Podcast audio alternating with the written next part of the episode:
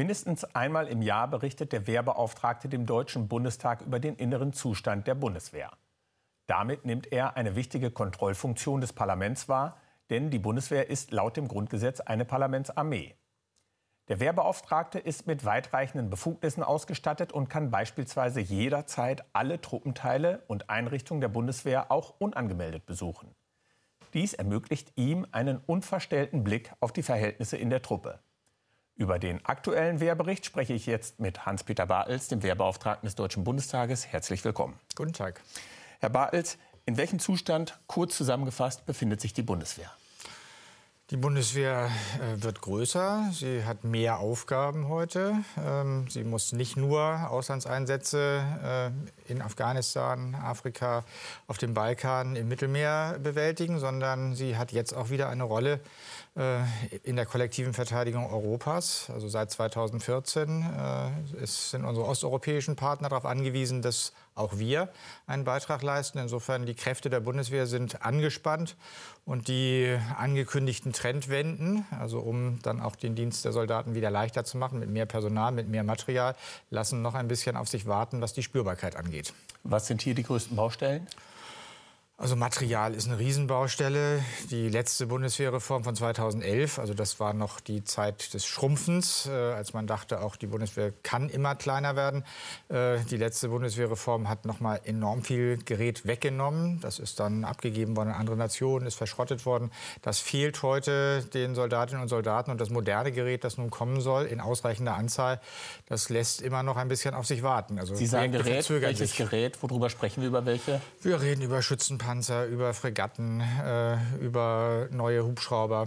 Also es gibt für alle Teilstreitkräfte äh, Shortfalls, also Lücken, die äh, die Bundeswehr schneller schließen müsste, als sie es im Moment kann. Am Geld fehlt es nicht. Also es kommt jetzt immer mehr Geld, aber es müssen auch Prozesse und Strukturen angepasst werden an die neue Zeit. Die Bundeswehr wird größer, nicht kleiner. Sie haben die Auslandseinsätze angesprochen, Sie haben das Fluggerät angesprochen, das ja besonders relevant auch für Auslandseinsätze ist. Ist die Bundeswehr in ihrem derzeitigen Zustand denn in der Lage, ihren internationalen Verpflichtungen vollumfänglich nachzukommen? Das ist sie äh, unter Anspannung aller Kräfte. Also für die Auslandseinsätze etwa 3200 äh, Soldaten, die da jeden Tag gebunden sind. Für die NATO Response Force 8000 Soldaten, die dafür gestellt werden. Das Litauen-Bataillon, die äh, ständigen Einsatzverbände der Marine in der NATO, ähm, das Air Policing im Baltikum. Also es ist eine Menge. Es sind etwa 17.000 Soldaten, die jeden Tag gebunden sind äh, für solche Aufgaben. Die sind dann in der Regel auch ganz gut ausgestattet funktioniert, aber oft auf Kosten der anderen Verbände, die Gerät abgeben müssen, also vom Panzer bis zum Zelt, äh, damit diejenigen, die eine Aufgabe haben, also eine Einsatzaufgabe haben, das auch voll ausgerüstet machen können. Sie sprechen in Ihrem Wehrbericht die ganzen Probleme an, die Sie äh, gefunden haben und aufgedeckt haben. Was muss geschehen, schwerpunktmäßig, um diese zu beheben? Also man braucht äh, ein, eine Reform des Beschaffungswesens. Das ist immer noch zu schleppend, es ist zu umständlich, zu überorganisiert. Ähm, es wird letztlich alles nach dem gleichen Muster beschafft. Äh, also wenn man das Kampfflugzeug der nächsten Generation äh, bestellen will, klar, dann ist es ein Riesenaufstand. Da muss man definieren, was will man eigentlich haben in 20 Jahren, wenn das dann fertig ist. Neuester Stand der Technik, heute noch nicht existent. Da muss vieles erfunden werden. Aber wenn Sie Nachtsichtgeräte oder Verbindungshubschrauber kaufen wollen, die müssen Sie nicht neu erfinden. Die kann man eigentlich kaufen. Also man sucht was aus, man bezahlt es und dann nimmt man es mit. Äh, das dauert bei der Bundeswehr dann trotzdem viele Jahre. Also bis hin zu den Kampfstiefeln. Warum dauert es fünf Jahre, bis äh, drei Paar Kampfstiefel an 180.000 Soldaten ausgegeben sind? Das kann schneller gehen. Sie sprechen die Beschaffung, das Beschaffungswesen an. In Ihrem Bericht fordern Sie, um dies zu verbessern, eine Abkehr von dem sogenannten von Designlösungen hin zu einem IKEA-Prinzip. Mhm. Was meinen Sie damit? Ah ja, das ist dieses äh, Aussuchen, Bezahlen, Mitnehmen. Also es gibt ja äh, das heißt, Dinge, die schon da entwickelt, sondern Nein, es, es, gibt ja Dinge, die schon, die schon da sind. Also ein Rucksack, der für die Truppe gut ist, äh, den kann man auf dem Markt finden. Den muss man dann nicht mehr erst definieren, abstrakt beschreiben, ausschreiben, europaweit äh, und dann gucken, ob jemand das anbieten kann, sondern gucken, was gibt's und welcher passt am besten für unsere Bedürfnisse. Also das ginge dann sehr viel schneller. Ich glaube sogar, das wird sehr viel billiger sein. Äh, denn wenn die Bundeswehr erst anfängt, was zu definieren, was sie braucht, dann kommen da manchmal absurde Fähigkeiten rein, also ein Schützenpanzer, der in den A4M gehen muss, dann wird aber der Schützenpanzer zu klein und der A4M nimmt am Ende doch keinen kompletten äh, Schützenpanzer mit, also der Militärtransporter. Äh, nicht, da verheiraten sie zwei Systeme zum Schaden von beiden. Äh, aber das waren mal Forderungen, die gestellt worden sind, die die Industrie versucht hat zu erfüllen und die es heute langwierig und teuer machen. Also vom Kleinen bis zum Großen schneller werden, äh, mehr gucken, was kann man sofort kaufen und die Trendwenden spürbar werden lassen. Denn die Soldaten warten eben darauf, dass jetzt endlich die Vollausstattung kommt. Also bisher haben sie eine sehr lückenhafte Ausstattung. Die Probleme, die Sie nennen, insbesondere mit der Ausstattung, mit den Waffensystemen, mit dem Großgerät, die sind ja alle nicht neu. Wir sprechen ja von Jahr zu Jahr nahezu über die identischen Probleme. Wer trägt dafür die Verantwortung, dass es hier keine signifikanten Verbesserungen gibt? Also das ist auch das, was die Soldaten mit am meisten nervt, dass äh, eigentlich alles bekannt ist. Also man weiß ja, wo die Probleme sind. Die sind auch gut analysiert. Äh, es gibt Konzepte, wie man sie überwinden will. Aber dann bis zum Jahr 2031. Das ist der Planungshorizont im Moment in der Bundeswehr. 2031 soll die Bundeswehr so aufgestellt sein und so ausgerüstet sein, dass sie alle Aufgaben, die sie heute schon hat, dann äh, gut erfüllen kann. Insofern, da muss mehr Druck rein und dafür muss man Strukturen verändern. Das ist nicht ganz leicht. Also man kommt ja aus einer 25-jährigen Schrumpfungsphase. Da haben sich auch Mentalitäten eingespielt, die äh, nicht gut passen zu einer Bundeswehr, die wieder ein bisschen wächst und die mehr Aufgaben hat als früher. Also es ist ein Managementproblem. Beschaffungsmanagement haben wir angesprochen, aber es betrifft auch das Management der ganzen Bundeswehr. Sie müssen weg von der Zentralisierung, also von dieser, dieser Versäulung der Organisation, äh, die letztlich dazu führt, dass der einzelne Kommandeur vor Ort keine Verantwortung mehr fürs Ganze hat. Also der äh, muss äh, in vielen anderen Organisationsbereichen sozusagen als Bittsteller auftreten, um das zusammenzukriegen, was er braucht. Äh, Aber Herr Balz, nochmal, Sie sprechen das an, dass die Probleme bekannt ja. sind. Die sind in der Truppe bekannt, ja. sie sind Ihnen bekannt. Sie decken diese Schwachstellen und Probleme ja von Jahr zu Jahr auf. Auch das Verteidigungsministerium sträubt sich ja nicht gegen eine bessere mhm. Ausstattung. Äh, das heißt, Exekutive und Legislative sind sich ja hier, wenn wir Sie mhm. jetzt als verlängerten Arm des Parlaments äh, begreifen, ja einig. Wie kann es denn dann sein, dass dann trotzdem über Jahre nichts geschieht? Also wir haben die Beschlüsse zur Trendwende. Also nicht, das Ziel ist, ist erkannt, äh, die Themen sind erkannt, aber sie müssen auch die Strukturen verändern, in denen diese Trendwenden dann stattfinden. Also diese innere Reform, wie ich das nennen würde, die innere Reform fehlt noch. Und ich glaube, das ist für eine neue Verteidigungsministerin jetzt auch eine gute Zeit, die innere Reform in Angriff zu nehmen, also Verantwortung dahin zu geben, wo man auch die Auftragserfüllung erwartet. Also der Kommandeur, der äh, sozusagen die militärischen Aufträge erfüllen soll, der muss auch Kompetenzen haben und der muss Ressourcen haben, dass er das kann. Das ist im Moment über die ganze Bundeswehr verteilt, äh, eben aus der Zeit der Reduzierung. Da hat man zentralisiert, um Geld zu sparen. Diese Zentralisierung ist der Tod der Trendwenden. Zur Bedeutung des Wehrberichts. In einem nächsten Schritt geht er in die erste Lesung in den Bundestag. Danach wird der Jahresbericht in den Verteidigungsausschuss äh, überwiesen. Wird der Inhalt des Berichts Ihrer Wahrnehmung nach auch hinreichend wahrgenommen und gewürdigt im Parlament? Das glaube ich sehr, ja. Also er wird diskutiert. Äh, die Argumente, die in dem Bericht zusammengetragen werden, die Zahlen, äh, die wir liefern, die sind dann schon Basis auch für äh, weitere Diskussionen. Also es fehlt nicht an der Problemwahrnehmung und am, am, am Anerkenntnis der Notwendigkeit, etwas zu tun. Also worum es jetzt geht, ist das umzusetzen in praktische Reformen, die dann diese Trendwenden äh, spürbar werden lassen. Also es geht nicht mehr darum anzuerkennen, dass wir eine Trendwende brauchen. Das ist längst durch. Das ist sozusagen äh, das begleitet die letzten Berichte, Trendwende Material, Trendwende Personal, Trendwende Infrastruktur, Trendwende Finanzen. Ähm, so nennt es das Ministerium.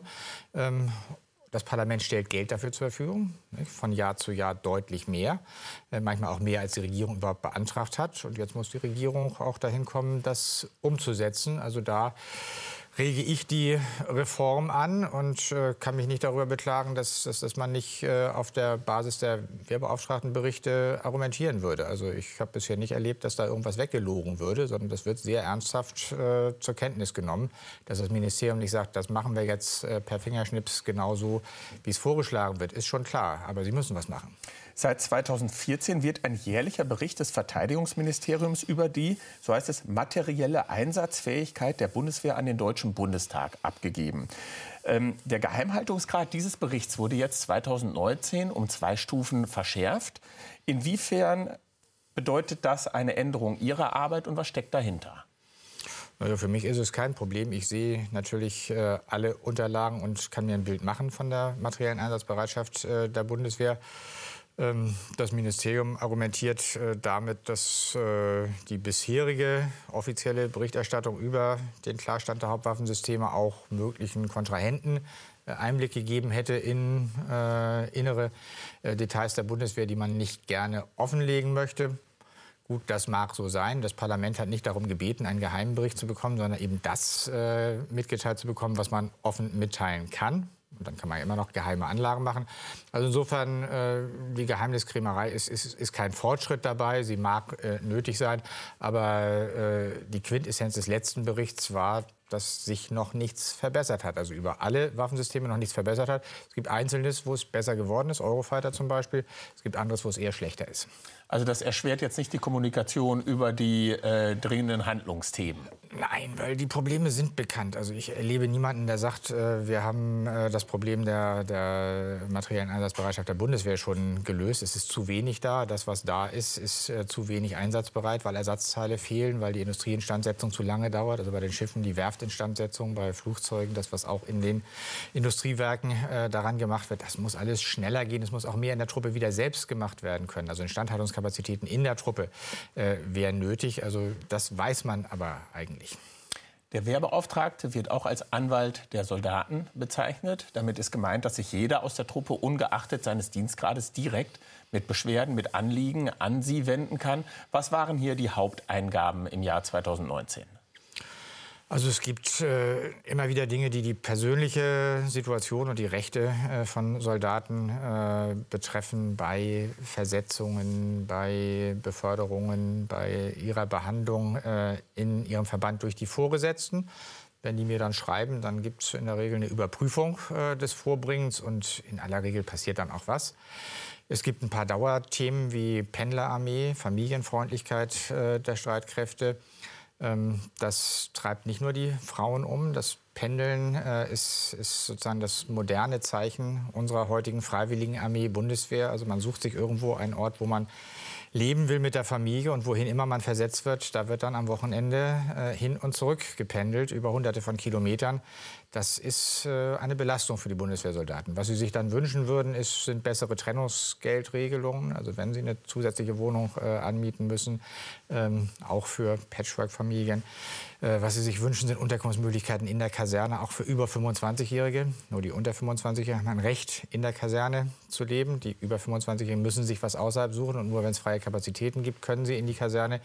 Früher wollte man aus der Kaserne raus. Also heute in der Pendlerarmee findet man das gut, wenn es ein Bett in der Kaserne gibt, weil das ist günstig, das ist praktisch und äh, man pendelt sowieso dann dahin, wo man lebt am Wochenende.